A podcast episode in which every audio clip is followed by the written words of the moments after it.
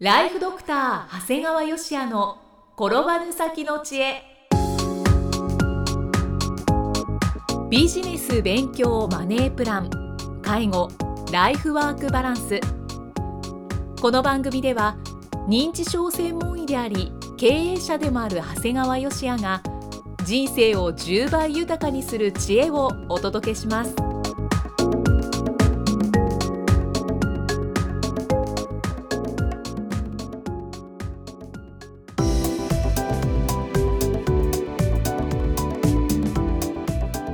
にちは、いきみえです。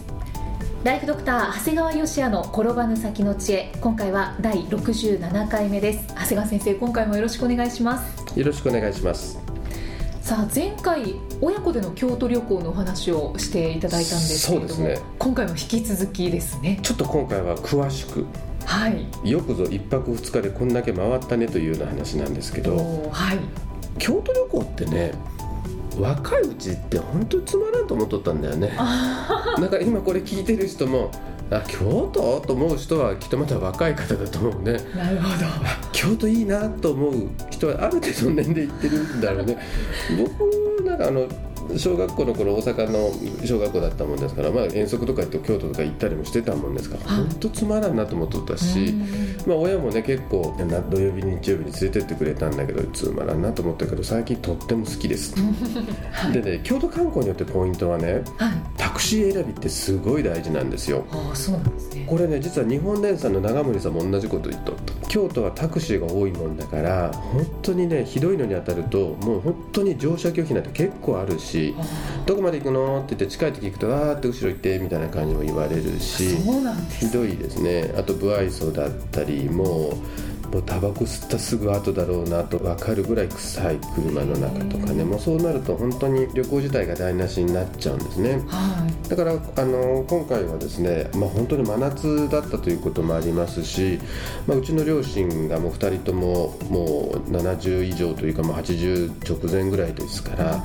京都の MK タクシーさんに観光タクシーをお願いしました。はい。だからもう長森さんも実はもう常にタクシーは MK タクシーにしてるって言ってましたもうそれは嫌な思いをしたくないからということを言われてましたね。前回もご紹介されてましたね。そうですね。本当に MK タクシーっていうのがあの京都ではいいですね、ん。もうやっぱり経営者のやっぱり理念もしっかりして教育も行き届いてますね。で普通ね観光タクシーっていうのは、まあ、大体この辺行きたいとかもっと言うと紅葉シーズンなら紅葉行きたいけどどっかいいとこないって桜なら桜でいいとこないっていうとこタタクシーの運転手さんが今ちょうどここがいいですよみたいな感じで連れてってくれるんですけども、うんはい。今回はですね私の姉が作ったプランがあまりにも細かく詳細だったもんですから、まあ、とりあえずそれに沿って移動しましょうということになりました。でねとにかく一番選択が良かったなと思ったのは午前中に京都の北側はい。いわゆる洛北っていうところを中心に回ったんですね。これね洛北を選んだったらそういう成功でしたね。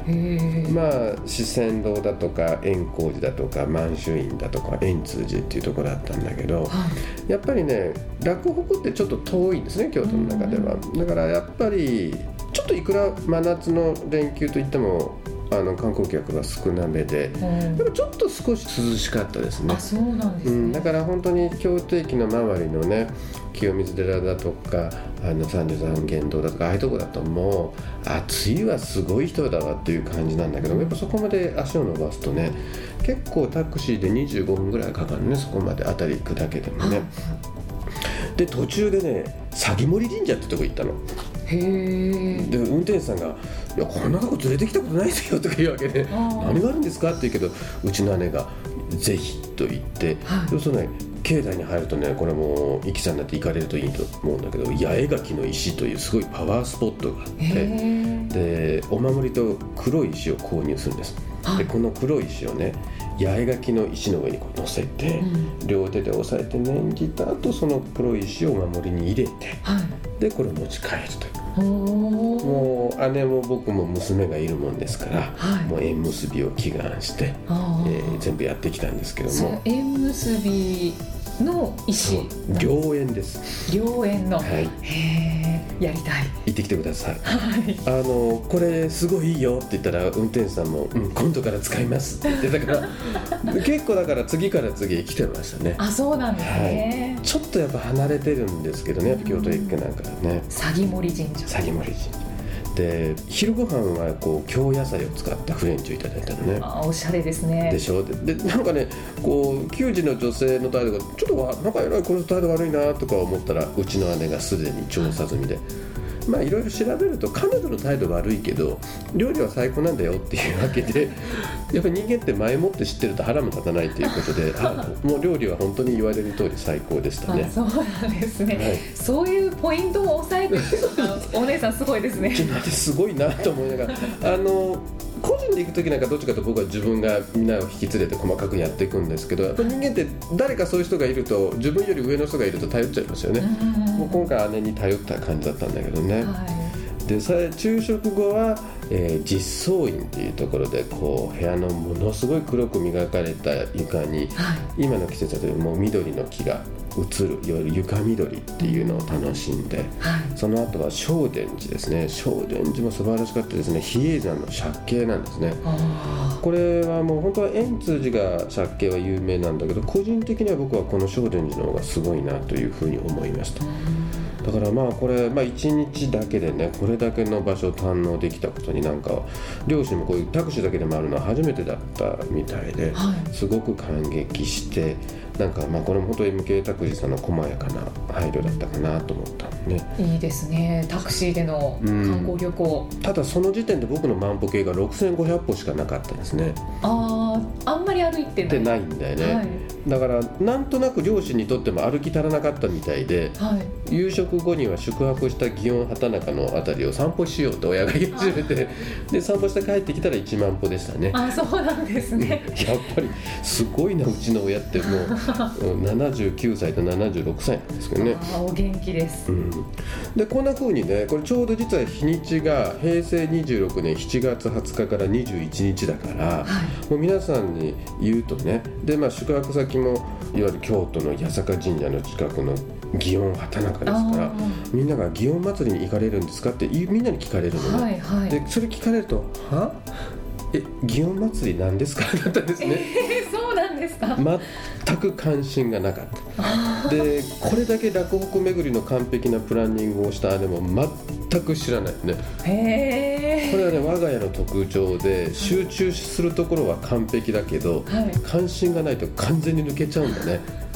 すごいですね。だから家族より誰も祇園祭りのこと知らなかった。時期が合ってることも知らなかった。あで行ったらそら祇園祭りの、ま、もっとど真ん中みたいな場所の宿だったんですよ。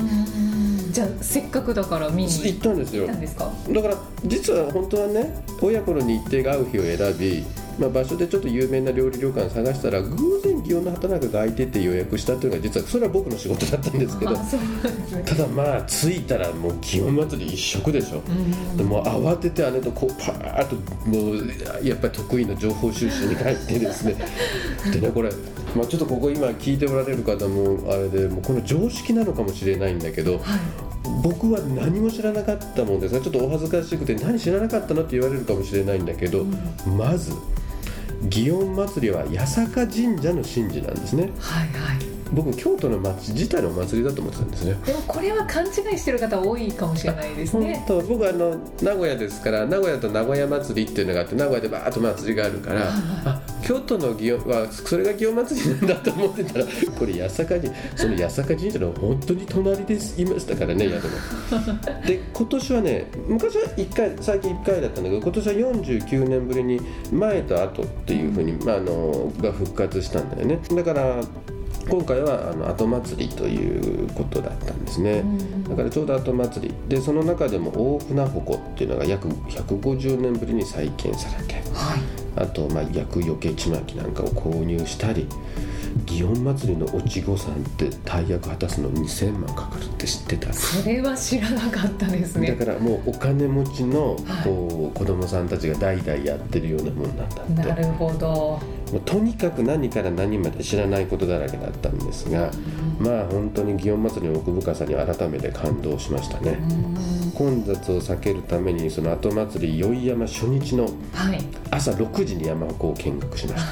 早いですねまた。早いんだけどすごい人いたよ、あそうですか、うん、確かに我が家はは早いんだけどはい。それでもお客さんも来てた。あーでもう朝からね山鉾も見学して、まあ、8時の時点ですでに万歩計は8000歩。すごい。さすがに一旦部屋に戻って、まあ、チェックアウトまではちょっと部屋で休憩したんですが、まあ、はい。これはね醍醐味でしたね。で普通もうここで終わるかやと思うところなんですがはいさあチェックアウトしてからはまだ行くかという、はい。まあ、うちはあの宗派があの東本願寺なもんですからあー。まあ、あの東本願寺派でまずお参りをしてはい。でうちの姉が今回は西本願寺に行くって言うんですよ。うんうん西本。願いや僕宗派違うと行きづらいなって僕が言ったらうちの姉に「あんたね今までどの寺回ってきたってで調べてみたら臨済宗天台宗臨済寺明神寺派天台寺門宗派南禅寺派とかそんな どちらかと禅宗が多いから今日そこばっか回ってきてたからあなたは他の宗派回ってきたよさんさん。うん。今更何が西本願寺が抵抗があるのって言われてなるほどなと思って行きました。でこれねまあご存知の方はご存知かもしれないんですが西本願寺の書院拝観っていうのがあるんだ。これ予約制なんですがこれすごいおすすめ。西本願寺っていうのは京都駅からすごく近いからまあ大体午後からの予約が多いんですけど2時ぐらいからの予約で入れておかれるとこれはね約70分の時間なんですがあの本当に素晴らしい、えーあのまず能舞台の前からね能舞台見るわけ、はい。皆さんどうですか？よく見えますか？ってちょうどね光が逆方向で見にくいのちょっと目が、眩しくてでなんかよく見えませんってそうですね。じゃあって言って次の説明に入りますって言ってこう本堂の中入るわけ、はい。で本堂の中でいろいろ説明をしてで本堂の中にも素晴らしい絵とか飾ってあるからそればとバーッと見てでしばらく見て皆さんじゃあ先ほどの能舞台へ振り返ってくださいって見るわけ。どうですか？って言うとすっごい綺麗に見えるの。いわゆるこう人間の安順能とか面順能っていうのをうまく使いながら、うん。だから実はこの能舞台というのはこのいわゆるこう部屋に入って一番奥に入ってる偉い人たち用に作ってる。だから一番そこが見えるようにしてあるで目がちょうどあの暗い中で慣れてきてバッと開いてきて外を見るとちょうどだからおーって感じでみんな出してましたね声を。へえ素晴らしいですねまあ、その他固形の庭なんていうのもあって固形の庭なんていうのは江戸時代の三大庭園に数えられるそうですね。でその中でいわゆる最後に回ったのがこう飛雲閣っていうのがあるんですね。はい飛雲閣って飛雲閣って何だろうと思ったらね金閣寺銀閣寺と合わせてです日本三名閣っていうんだってうんそれだけでもすごいと思うよね。うん。金閣銀閣と並び称せられるものねでこの飛雲閣がまたいいんだ。あこれちょうどね「あの利休に訪ねよ」っていう映画見てたらちゃんとここに出てましたね。それが撮影舞台で。ね。だから、まあ、その他にもね三大唐門っていう京都三大唐門っていうのがあの二条城の唐門と豊国神社の唐門ともう一つこの西本願寺の唐門も言われるんですね。だからその日本三大なんとかみたいなのがいくつもいくつもあってこれが見せてもらえるんですよ。集中してるんですねそうこれねあの予約制だからあじゃあ空いてれば当日なのっていうふうに言ったらね、はい。それはやっぱダメみたい。だからやっぱ本当に予約してかねないといけないみたいですから、これね、まあ、今回言った落北とかね、はい。あの祇園祭りは当然おすすめなんだけどあの一番この西本願寺の書院拝観とは当然宗派全然関係ないですからあのすごいおすすめだと思うし結構お話ししても知らない方結構いましたので、あの行かれるといいんじゃないかなというふうに思います。まあ、本当にね最初にお話ししたようにこう年齢なのかわかんないんだけどはい結構最近京都いいなというふうに思って京都に家欲しいなぐらいに思うぐらいに 思ってたんだけど、はい。まあ、帰り17時5分の新幹線に乗って18時10分には家にいました。あ。名古屋駅じゃなくてもう名古屋の家にいました。自宅に。はい。早いですね。あのね京都から名古屋ってむっちゃくちゃ近いんですよ。新幹線で30何分で着いちゃうの。でそこから家まで近近いいのでしたかね。そうなんです。だからこんな近いなら別に住まんでもええじゃんっていう感じで、まあ京都に近いっていうのは本当名古屋人の特権かなと思った今回の親子旅行でした。はい。今回も京都の親子旅行お話しいただいたんですけどこれ1泊2日で行かれたんですよね。決して3泊4日じゃないです。1泊2日です。だから今回このお話を聞いてるだけでもなんかもうお腹いっぱいになるような京都旅行のお話だったんですけどなんだかちょっとこう京都に行ったような気分にも私なったんですけど。まあイキさんの場合まずあれやね。あの鷺森神社に行ってきてもらうっていうのがすごい大事じゃないかな。パワースポットですね、はい、良縁の石を、はい、見に行かないと。はい。そう。で長谷川先生のブログに写真がいくつか載っているので、そのブログを見ながら、まあ、番組を聞いていただくとより京都話が楽しめたかなと思うんですけど、ね、もうここまでねお話しいただいたのであのぜひブログもご覧になってみてください。で私はあの青春18切符で、うん、あの京都に立ち寄った以来、うん、ちょっと京都は行ってないので、あそっか、はい、やっぱり東京の人はちょっと遠いんだよね京都はね。ですね。ということで今回も楽しい京都旅行のお話いただきました。長谷川先生ありがとうございました。ありがとうございました。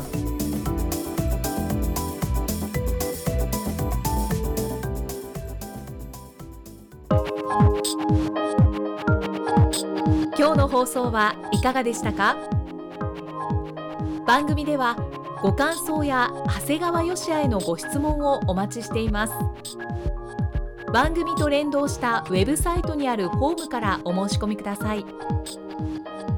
URL は http コロンスラッシュスラッシュ brain-gr.com スラッシュ podcast スラッシュ http コロンスラッシュスラッシュブレイン -gr.com スラッシュポッドキャストスラッシュですそれではまたお耳にかかりましょう